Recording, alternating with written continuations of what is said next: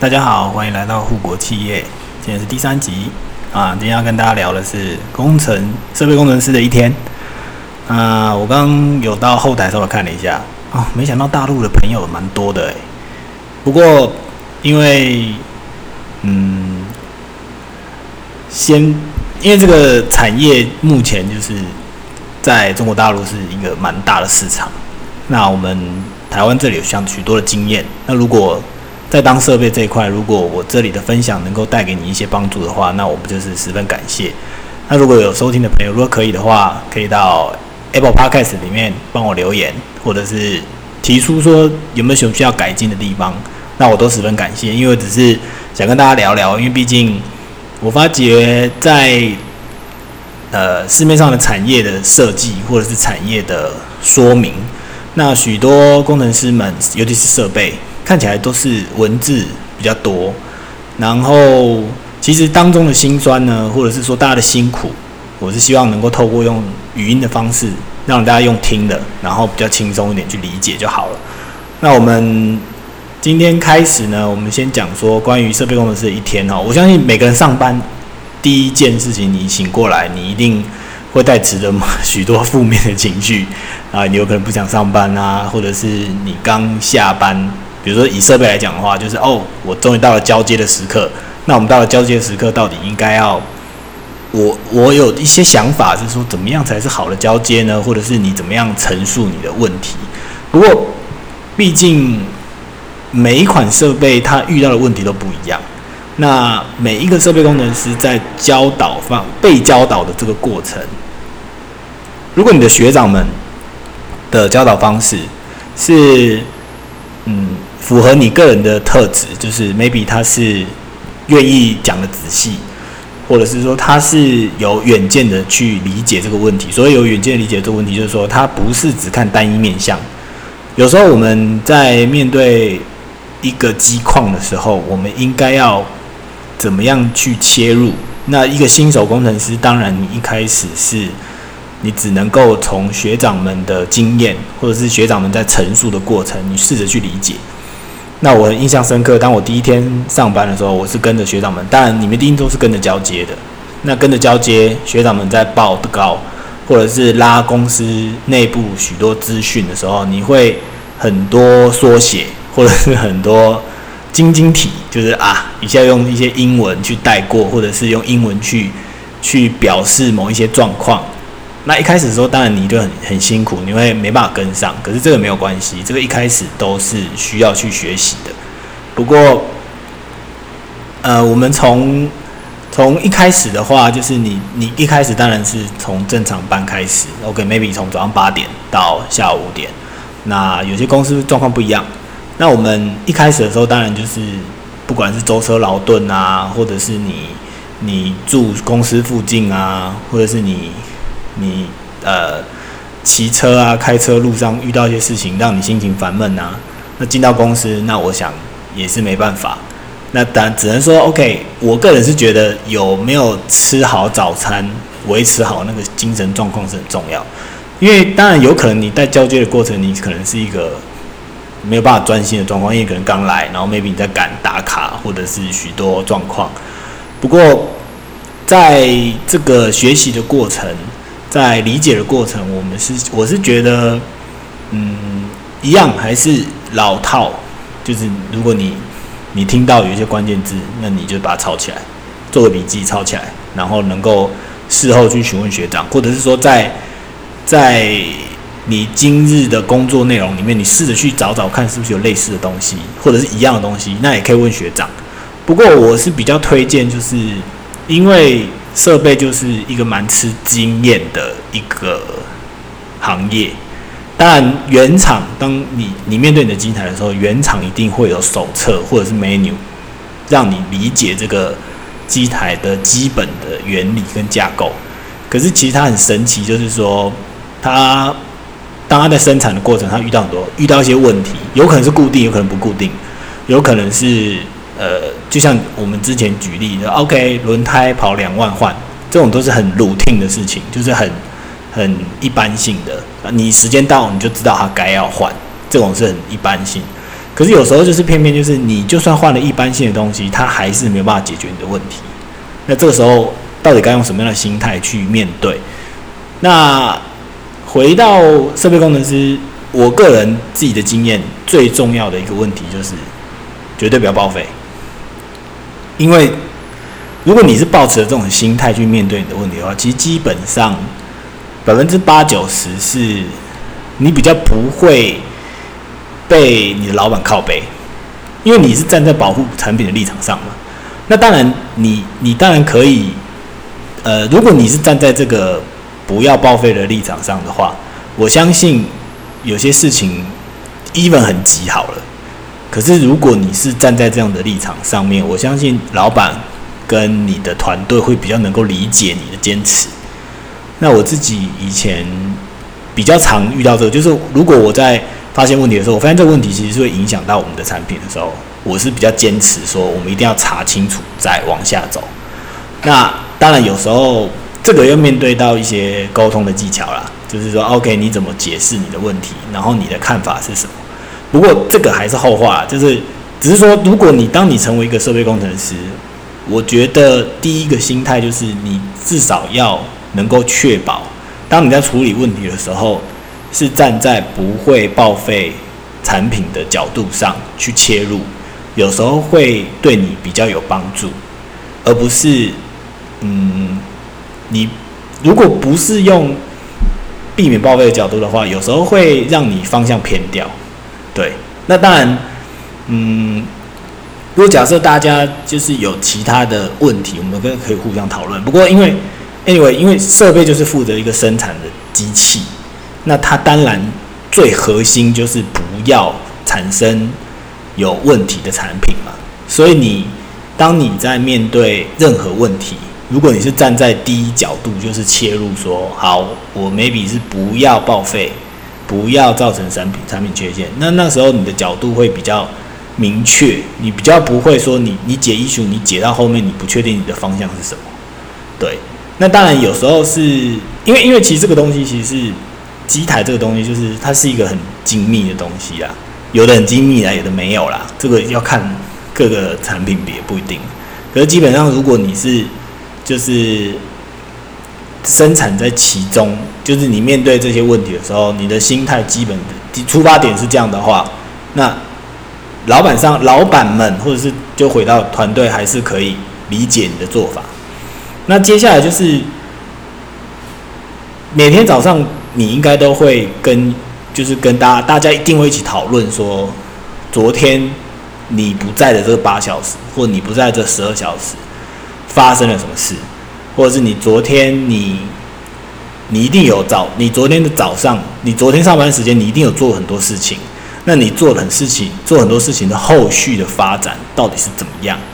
那你每天的交接就是会延续你昨天的事情的发展，那好跟不好。当下你就可以知道，那接下来要怎么走？我相信，如果你不确定，如果你是个菜鸟工程师，当然你也只能先 follow 学长们的的想法，或者说，呃，长官们告诉你说他觉得是什么方向。不过，因为有时候就是，有时候就是，嗯，有时候长官听不懂你讲什么，因为因为不能这样讲，就是说。看到哪一阶长官了，就是你把问题提出来，或者是说他可能只想听到某些答案，那这个就是这这个就是干话的部分，就是说你明明知道问题是什么，可是你跟老板解释了一堆，老板可能有时候他会觉得说你做了 A，那为什么还有 B 跟 C 你没办法去解决？那你为什么不想其他的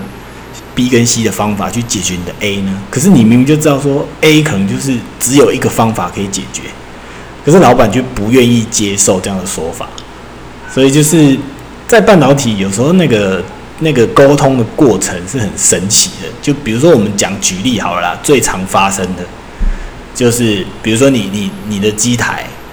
该进行维修了，或该进行保养，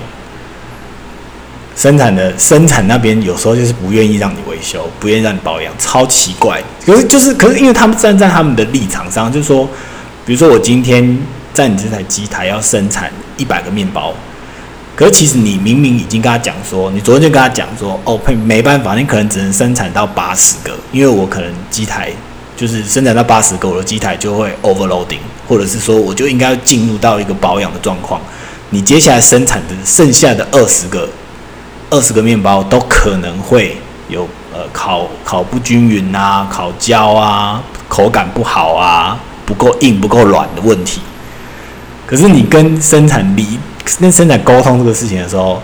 有些小厂或甚至大厂，这些人是没有办法理解，你知道吗？就是他们，他可能 maybe 你一一线对一线，比如说哦，你是生产，你是设备工程师，然后你跟你的呃生产的 maybe 跟一样是生产的工程师讨论或是沟通这件事情，可能生产工程师他能够理解你的难处，他的确也知道说这剩下这二十个面包一定会有问题，我没有，我知道你没办法继续。那可是当他把这个讯息在网上传达的时候呢，他老板就跟你说：“干，我管你去死！我就是要生产到一百个，你这二十个有问题，就是你这个社会工程师要自己想办法。”那时候当下的时候，你就会觉得说：“干，这不是一个沟通的过程吗？我不是跟你讲了，就是说，就是这是很很吊诡，就是你明明已经跟他讲说，干这二十个会有问题哦，可是生产那边可能第一线跟你沟通的人，他觉得 OK 好，我理解你这二十个会有问题，那。”我帮你回报，然后接下来就开始一段拉锯，就说：“哎，那可不可以？我们假设只只影响到十个，或假设只影响到十五个，就是这个是一个很神奇的沟通过程。就是哦，你你明明就已经跟他讲了，然后你都非得要说好吧？那如果那二十个有问题，谁要扛？就是你这二十个面包坏了，你今天是。”你生产那边要出来负责说哦，没有，是我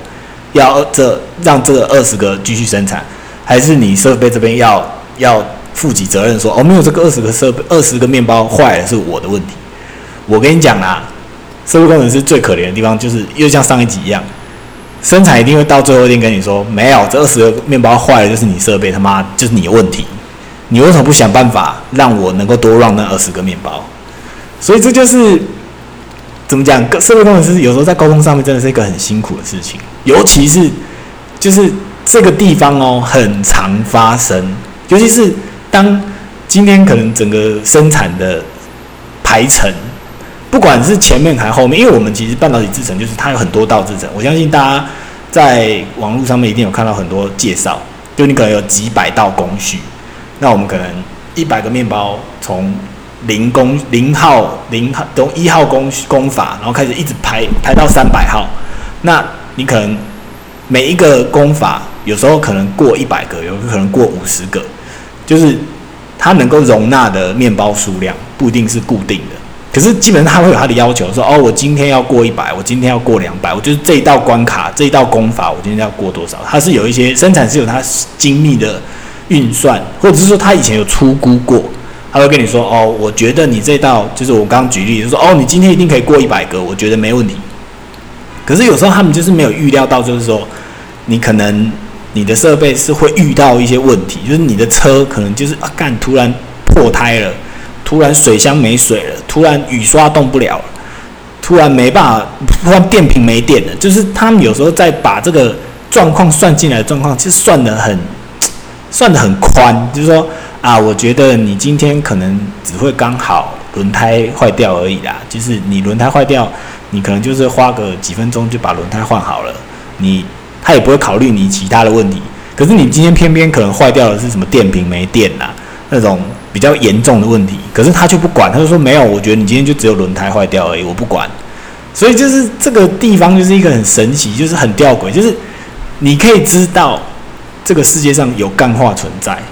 在半导体，我跟你讲，半导体的干话根本一点一点都没少。光是这个，你就觉得说，干，你到底要我怎么做？我明明跟你讲不可以，你又叫我做，然后到时候出事了，他妈又要我扛，干，那你们到底想怎样？不过这个时候就是就是真的是一个沟通的技巧跟艺术，就是比如说你你刚刚已经讲了，就说 OK，可能小工程师会说。好，那我我我只能 run 二十个面，就是最后这二十个面包会有风险。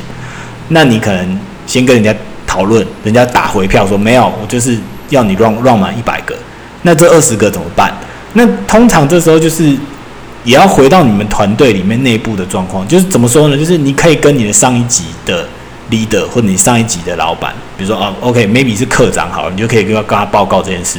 然后你的科长就要有有更强的沟通方式去跟你们生产讨论说，哎，我觉得你这二十个面包真的会出现问题，可不可以？可是他有可能，他就是跟他那一阶，比如说科长对生产的科长，然后我们他们互相讨论，去理解这个状况，然后接下来才会回到回到回到你这里说，OK，好，我们 maybe 就是让你 run 到八十五，你原本八十就要批嘛，八十就要保养嘛，那我让你 run 到八十五，然后呢，就是会达到一个平衡，只是说这个过程是一个非常奇奇特的状况，就是说。如果真的当那一天压力真的很大，就是他一天一定要过一百个，那到底要怎么过？这其实也是一个非常技术性的问题。就是这个是一个很神奇的沟通过程。就是你有时候不确定科长们互相之间发生什么事，可是有时候他们就是可以 deal 出一个一个状况，就说 OK 好，那我们画个押吧。就是说我可能。呃，我我可能就简单来讲，就是说，有可能以前的方式是说，我就发个 mail 给你生产，说我只能 run 到哪，然后请你答应我可以 run 到哪，然后你答应了，接下来什么时候要做保养？那比如说，OK，我们最后递了好的是原本你 run 到八十，那可是其实每个内心都知道说，这个也是设备工程师的经验，就是说你可能那时候很菜嘛，你可能当下跟人家讨论说，哦，我就只能 run 到八十，生产也生产就是。不答应你说不行，你你就是要乱到一百。可是其实，在后段来讲，你以后就是就是你后面你有经验，你就知道说啊，你大概知道你的机台极限在哪。其实它大概可以乱到九十，虽然你是先跟人家生产压缩八十，可是你知道说 OK 好，我可以乱到九十。所以其实在这当中过程，就是你的科长可能就会，或者是你的老板就会有口袋里其实有一些存粮去跟人家讨论。讨价还价，说好，我今天不想帮你，那你之后一定要帮我。这个是比较良好的互动啦。可是我相信不是每个都这样。我们举最有名的就是台湾就是护国嘛，我护国企业，我就是第一个指名就是我们的台积电啦。我知道里面的状况有时候不是这样，就是干，我今天就是他妈要让一百个，然后你你你说只能让八十，对不对？你后面这个最后这个二十个有风险的有问题，他妈就是设备卡。我不要管你什么东西什么有问题，所以其实，在台积电有可能，我说有可能，或者我听到，就是他可能设备很聪明，他可能不会定到